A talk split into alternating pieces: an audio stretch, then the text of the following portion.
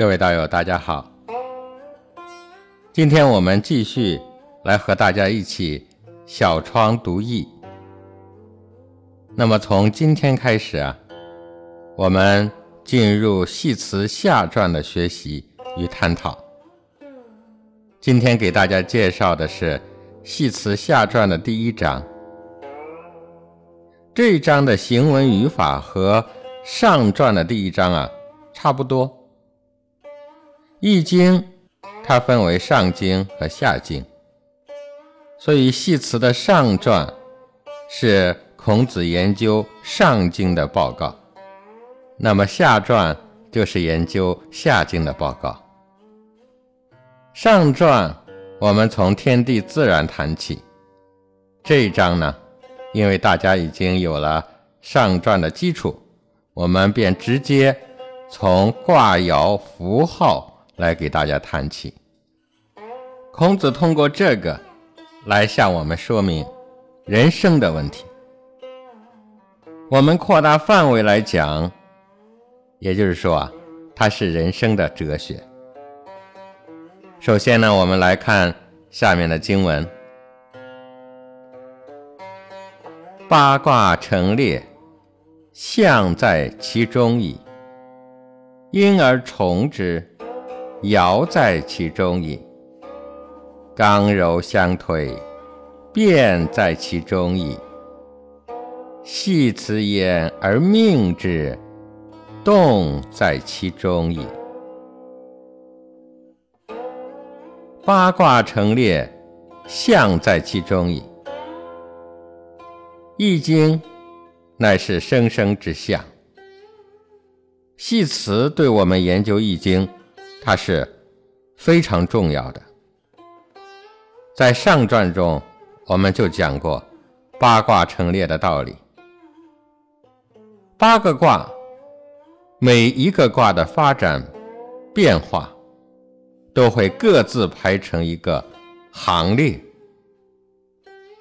每一个卦都可以变成八个卦，那么就成了八八六十四卦。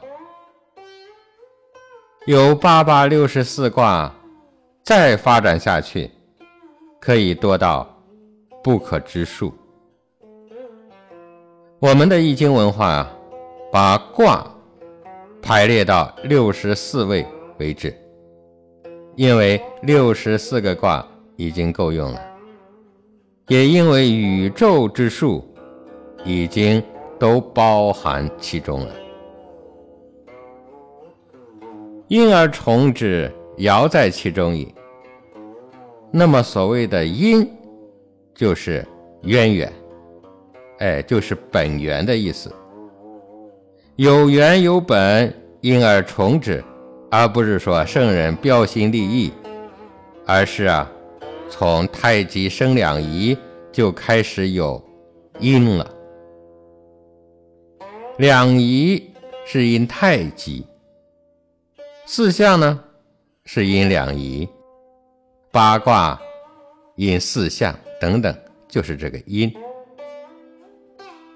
论语》中讲啊，因不失其亲，亦可宗也。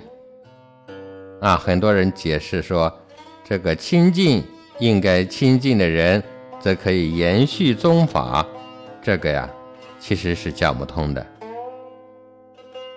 亲。在大学中，通新民的心。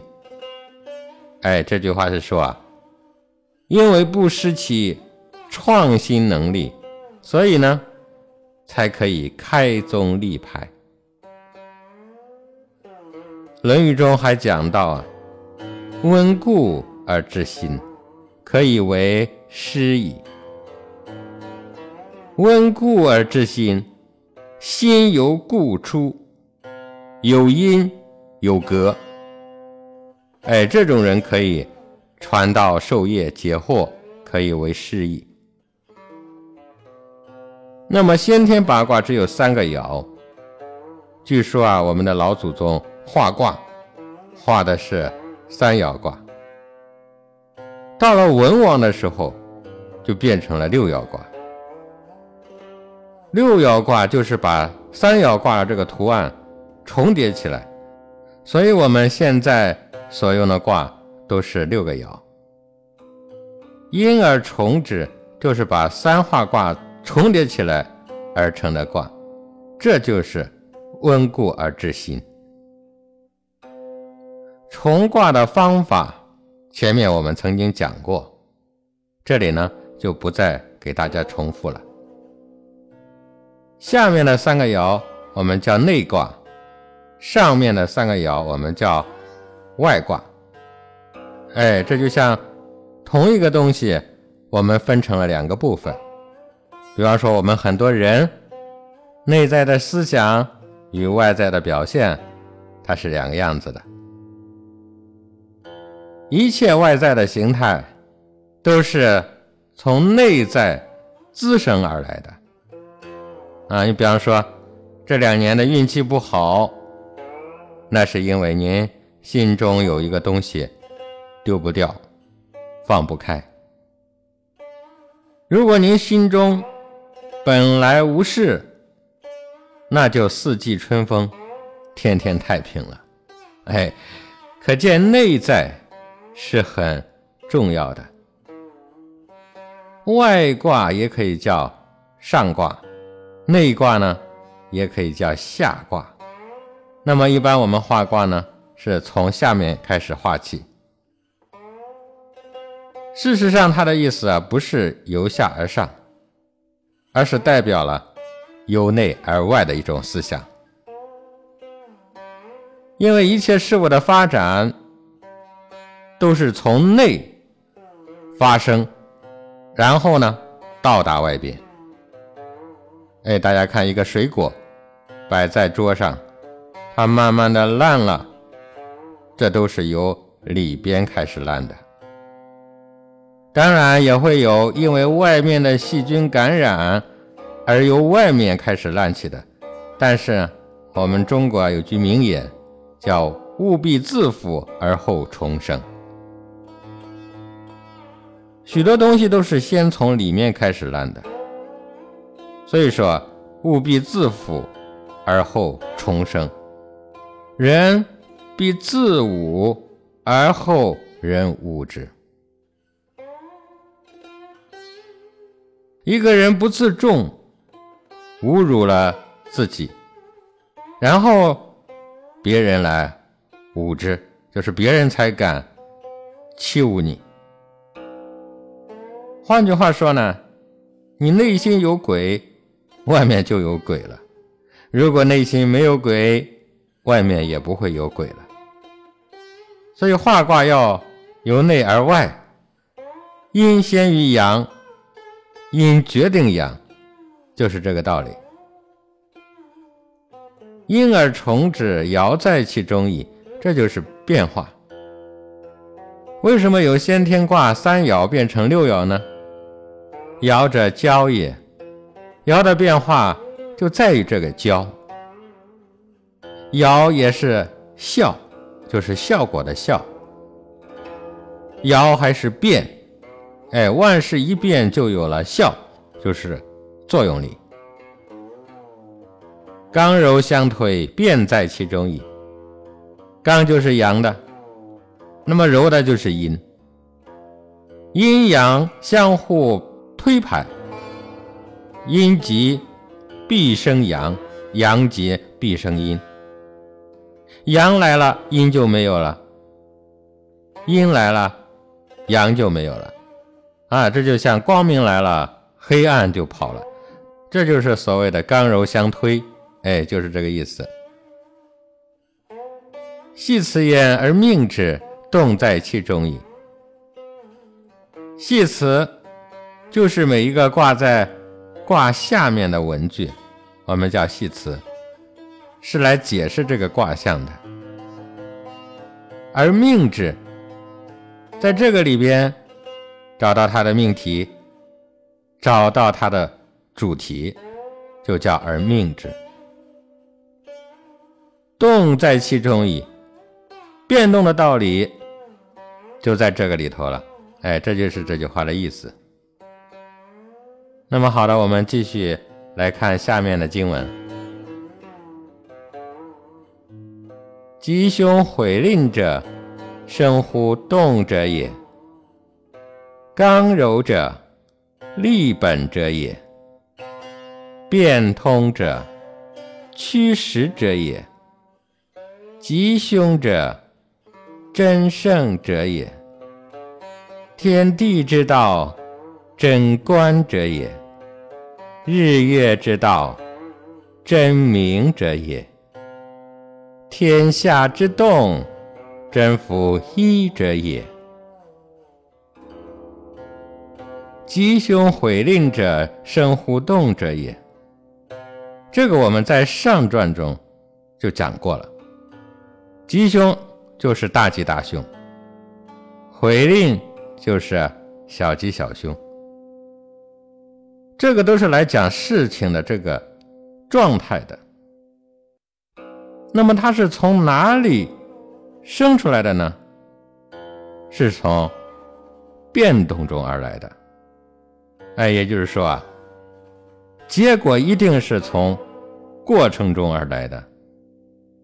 所以我们为什么要打坐呢？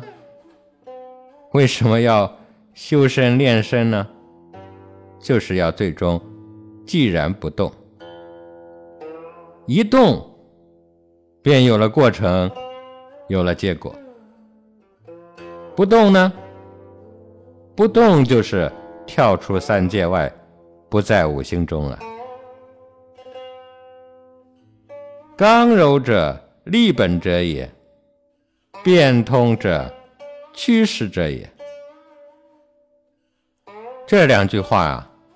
它包括了一切人生的大道理。刚就是硬的，柔就是软的。刚就是阳的，柔就是阴的。我们做人也是这样啊。人的刚就是威严，人的柔就是恩德。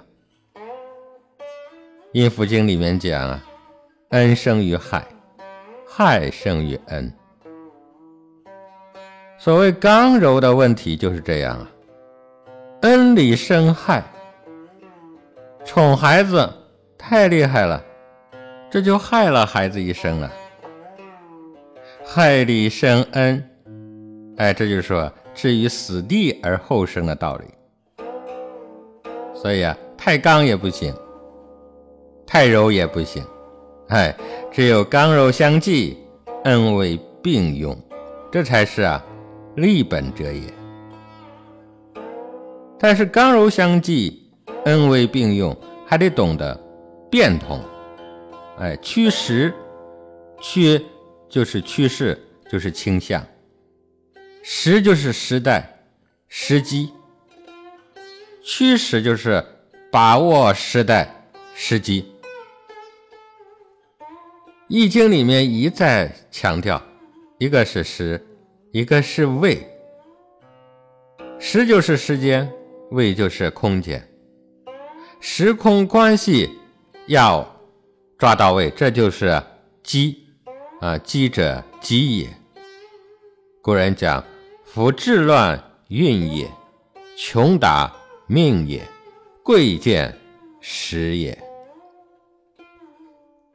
吉凶者，真胜者也。真就是正的意思，真胜就是正义的胜利，就是必胜。因为正必胜邪，正必胜凶。人人都说自己很聪明，哎，我们反思一下，我们一生能办几件真胜的事儿呢？哈，这个真的值得我们反思，从中我们才能获得人生的大智慧。比如结婚这件事吧，每个人都要结婚，但是我们看啊，是不是大部分人的结婚是在几次恋爱之后呢？如果说最后结婚的那个是成功，那么前面的那几个是不是失败呢？哈，以此类推，这就是失败大于成功的人生。所以，各位聪明的大家，我们一辈子究竟几个事儿是达到了原来的愿景的呢？所以呀，孙中山先生就讲：“人生不如意事十有八九。”人一定要为自己想做的事情而活着，不要随波逐流。即便我们在这个社会上随波逐流，天天昧着自己当演员，但是这一生，你也一定是成不了一个角儿的。那么我们如何来求胜呢？这就是道家《太上感应篇》中讲的。祸福无门，为人自照。祸福没有一个命运规定是不变的，啊，就是看人自己的作为了。这个道理，大家千万要注意。正能胜一切，但是求正不容易啊。什么是正呢？我们根本不知道什么是正。那么又如何来求胜呢？什么是正？什么是吉？圣人告诉我们呀，不管吉凶，只要是正的，我们就去做，然后正必胜。平时我们谈论正邪都很容易，但是到了事情上，正邪就不分了。所以，既然不知道正是如何，因此我们人生世事也都是胜负没有把握的，而是怎么样？而是听天由命的。其实，为什么我们不知道正呢？那是因为啊，善恶好坏，我们都是以自己为本位的，黑白、美丑。善恶是非，都是用自己的眼光来看的，所以啊，按照自己的本位来谈正，哈哈，难啊！我不喜欢长得丑的人，所以啊，见到丑的人，我们就没有办法正了。我不喜欢蓝色，所以见到蓝色。我们就不正了，所以，我们一般人所谓的正，都是以自己的本位来进行判断的，这些都是主观的。而真正的大人物呢，圣人呢，他们是啊，无色声香味触法，无眼耳鼻舌身意，看什么都是空的。啊，这就是万法空相，所以我们一开始就要提升我们的胸怀啊，我们的胸怀要大，大到胸怀天下，大到至大无外，哎，那就是佛家讲的无有分别了，没有分别心，所以视天下为一家。视中国为一人，所以叫天下为公。圣人志大无外，所以志大能容啊。这就是道家讲的无，因为无，所以无所不容。所以这个大是什么呀？这个就是夫大人者，与天地合其德。哎，这就是我们为什么要学习《问道大学》，是因为我们要来学习啊大人的学问。我们学习过就知道了呀。这个大人不是长大成人，而是成为广大的人，大智人。所以我们大家应该清醒了。哎，我们这一生都是在为。面子而活，为名利而活，为这个活，为那个活，啥时候也为自己活一回啊？做个真人，做个智人。所以啊，何为智者啊？智者能跳出世界，能不在乎名利，能乐己之所乐，从而分享快乐，达到亲密。所以我们很多人天天喊着为了承担家庭的责任，为了承担公司的责任，天天喊着为人民服务。请问各位，你可曾见到自己没有钱而可以给别人钱的吗？你可见到过自己不快乐而让别人快乐的人吗？你有见过自己身体有病而能给别人健康的人吗？这些都是讲不通的呀，而正是我们每天在努力做的事，不是吗？天地之道，贞观者也。观，有的老师也读作冠。朱子说啊，这是垂象以示人的意思。天地垂象以示人，让我们来学习的。哎，比如说天行健，所以君子应该学习自强不息。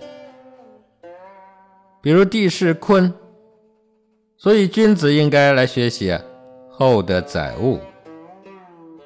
所以《阴符经》开头就讲：观天之道，知天之行，进矣。《阴符经》是皇帝写的，所以我们也叫《黄帝阴符经》。后来又从姜太公手里传下来，这里面是观察宇宙天地的道理，一切的法则。哎，由此可以知道宇宙的法则，也就是天文的法则。明白了这个法则，也就明白了一切法则。啊，比方说观天之道，宇宙、太阳、星星同人世间的关系与影响。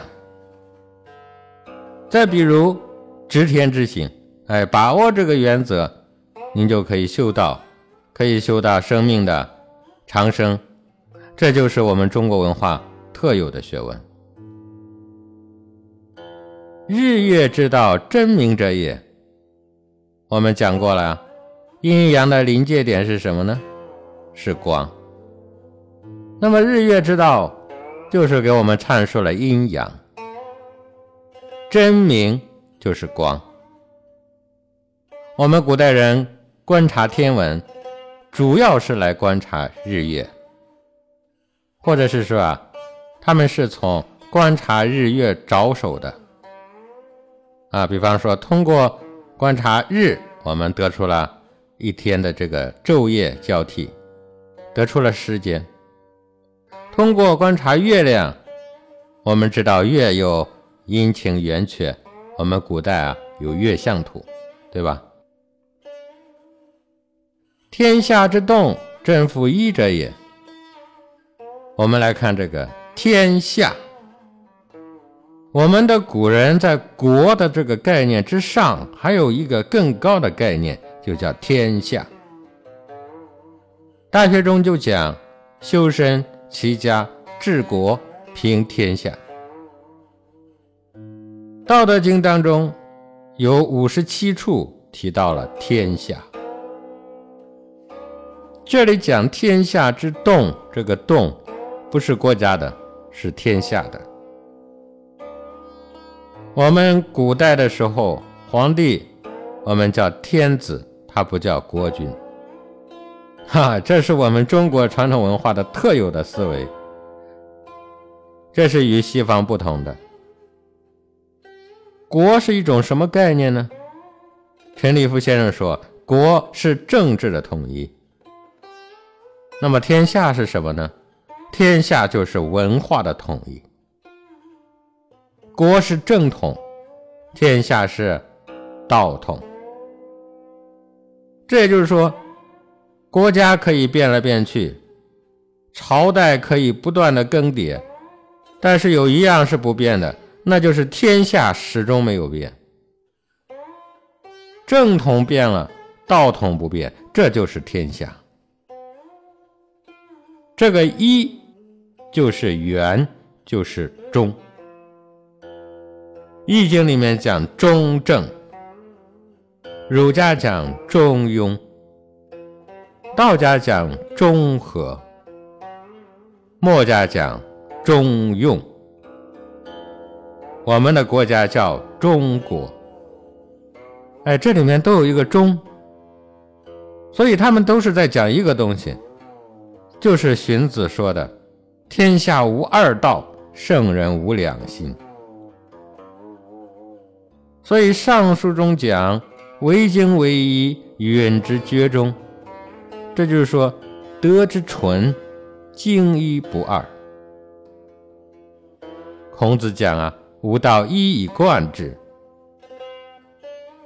佛家讲“本一不二”，哎，佛家有不二法门。道家的老子也非常注重一啊，《道德经》当中随处可见。比方说，在营破暴矣，能无离乎？啊，再比方说，少则得，多则祸，是以圣人报一为天下事。啊，再比方说，昔之得一者，天得一以清，地得一以宁。神得一以灵，谷得一以盈，万物得一以生，猴王得一以为天下正。所以，我们看天清地宁，神灵古盈，万物都得一以生，都是由这个一而来的。这个猴王得一以为天下正，这个不是和。天下之动，真服一者也。这说的不是一个道理吗？所以一是什么呢？哎，老子讲，道生一，一生二，二生三，三生万物。一就是道之所生，我们叫太极。伏羲画卦，我们叫一画开天地，就是这个一。老子讲得一，如何得一呢？哎，那就是定，那就是心不乱，意不迁，这个就是得一。道家讲守一、抱一，都是这个意思。那么好的，我们继续来看下面的经文：夫权。确然世人易矣，夫困；颓然世人简矣。尧也者，孝此者也；象也者，象此者也。遥象动乎内，吉凶现乎外。功业现乎变，圣人之情现乎辞。夫前确然世人意矣。确然就是坚固而高大的样子，哎，就是明确、精确的意思。这来讲就是很正确的告诉我们的意思。是，就是天垂象现吉凶。世人易矣。就是告诉我们很简单，也就是《易经》的简易之理。宇宙间的事物都是彼此交互在变化，交互变化的法则就叫变异。那么到了宋儒，额外加了一个道理，叫做不易。一切的变化，变来变去。根本形而上的那个东西没有变，也就是上面讲的“天下之动，真夫一者也”，这个是不变的。所以说啊，浮潜确然世人易矣。浮坤，颓然使人简矣。颓然啊，就是很自然、很顺畅。这就是我们上传中讲的“谦以易之，坤以简能”。乾坤其实说的就是阴阳之理。爻也者，孝此者也。一个卦有六个爻，每一个爻的动，其实都是效法天地的动。象也者，象次者也。象就是卦象，哎，每一个卦象也都是取向于天地的。爻象动乎内，这个内指的就是事物的本质。内部的规律，天下人事、宇宙万有，皆限于爻象的动。我们思想一动，就是爻象动；一个念头就是一个爻。你思想动了一下，就是爻动了；爻动了，就会有交，会有变。哎，懂得了这个学问的人，自己。为修养到圣洁、圣人最高的这个境界，那么大家便要清心寡欲，静到极点才可以。毛主席在《时间论》里面就讲：内因是变化的根据，外因是变化的条件。所以呢，内因决定了事物的结果。吉凶现乎外。那么人的意念一动，爻象变动了。爻象在内一变，吉凶从外表就看出来了。所以一个人坐在那里，情绪一动，那么气色呢就不同了。内在的情绪一动，外面的相就立刻表现出来了。一个团体。一个社会，一个国家，要问他的前途如何，吉凶如何，您只要看他内部一动，那么高明的人已经看清楚了结果。这就是说，爻象动乎内，吉凶现乎外。吉与凶，祸与福，这个是表象。这个表象告诉了我们。很多的东西啊，比方说啊，很多人做梦，哎呀，昨晚做了一个梦不好，做了噩梦了。一大早呢，就问这问那的，忧心忡忡。这个梦到底给我们预示着什么呢？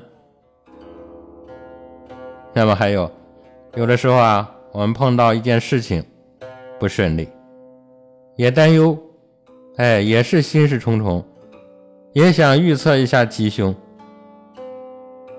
实际上呢，凡是显示出来吉凶的，它都是一种外向的东西。所谓善易者步步，就是真的你懂了易经，你就超脱了。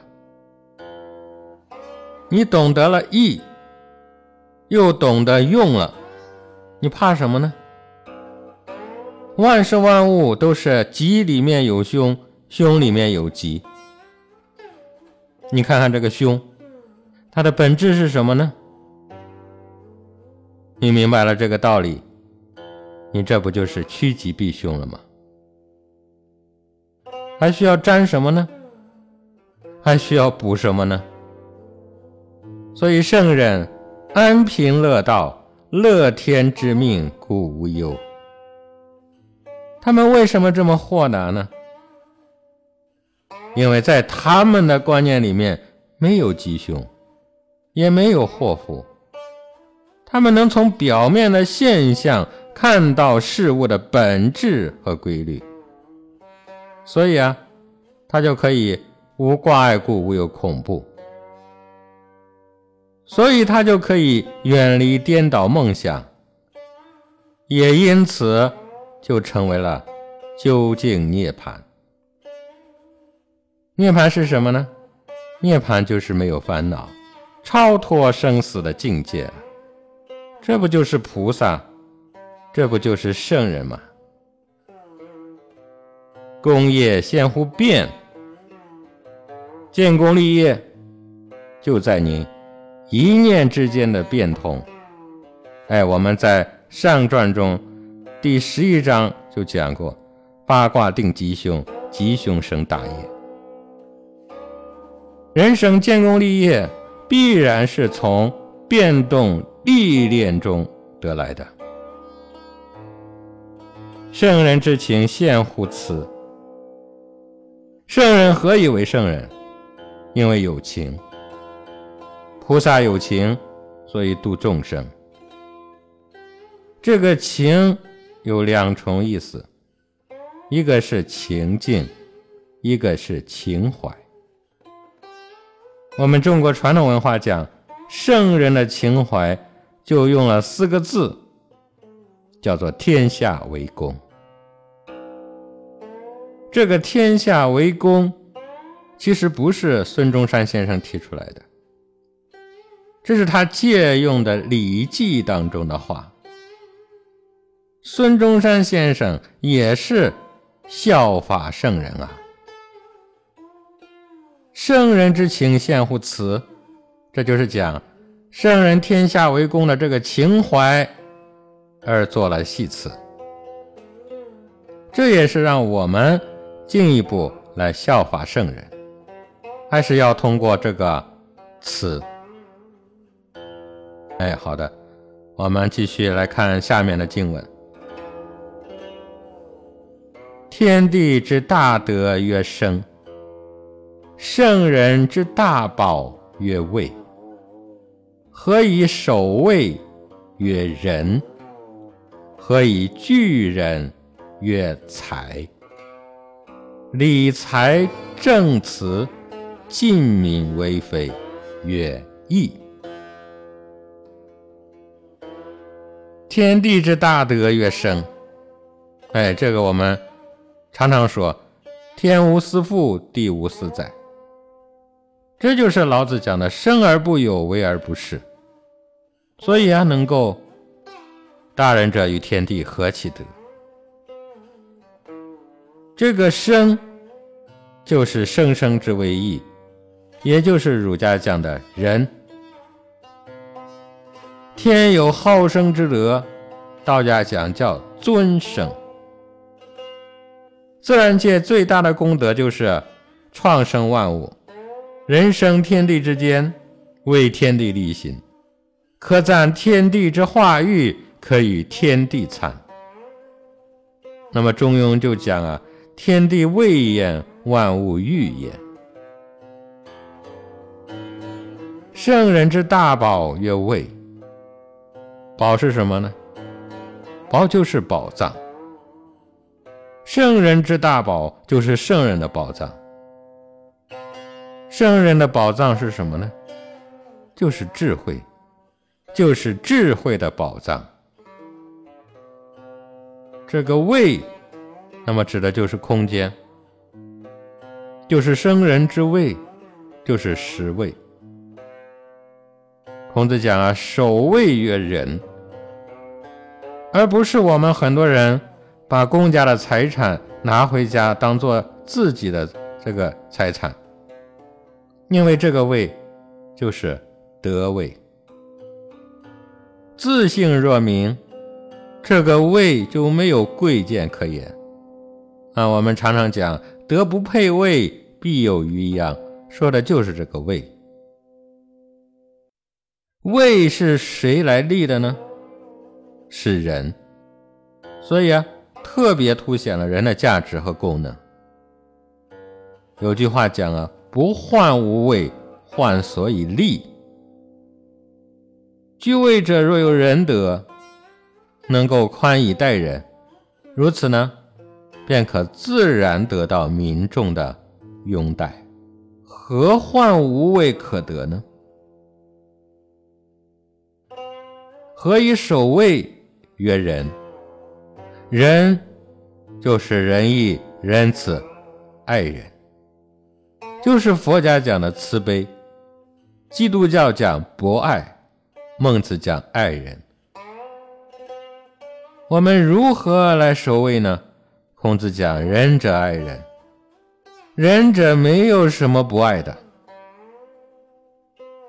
所谓仁者，也就是仁也。人因为仁德而能称之为仁，只有守卫才能叫做仁。守卫就是守住自己的职责。”这个人是什么呢？人就是和天地相应。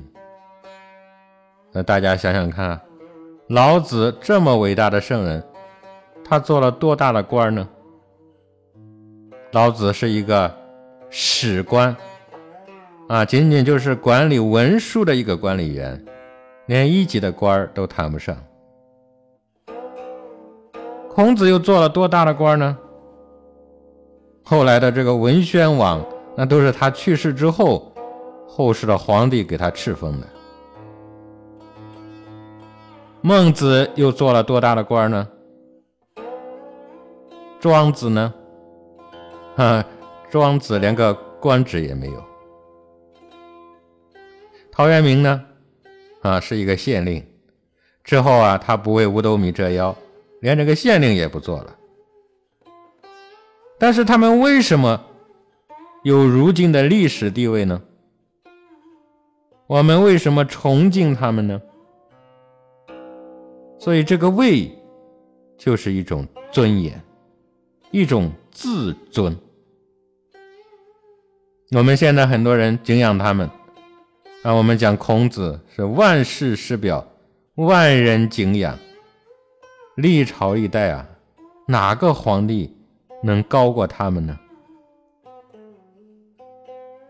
何以聚人曰才？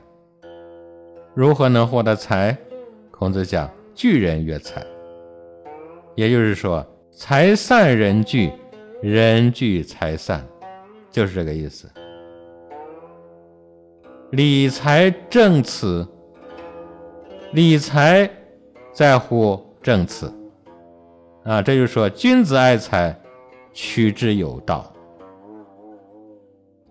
正词就是可以说出来的，哎，正义的理由就是义正言辞，就是大公无私。这就是《汉书》中讲的“正其义，不谋其利；明其道，不计其功。尽民为非，曰义。”禁就是禁止，民呢就是大众人民，为非就是为非作歹，哎，这样才能建立一个幸福的社会、理想的国家。好了，以上呢就是《系辞下传》第一章的内容啊。我们今天呢就跟大家暂且分享到这里，我们下期。再会。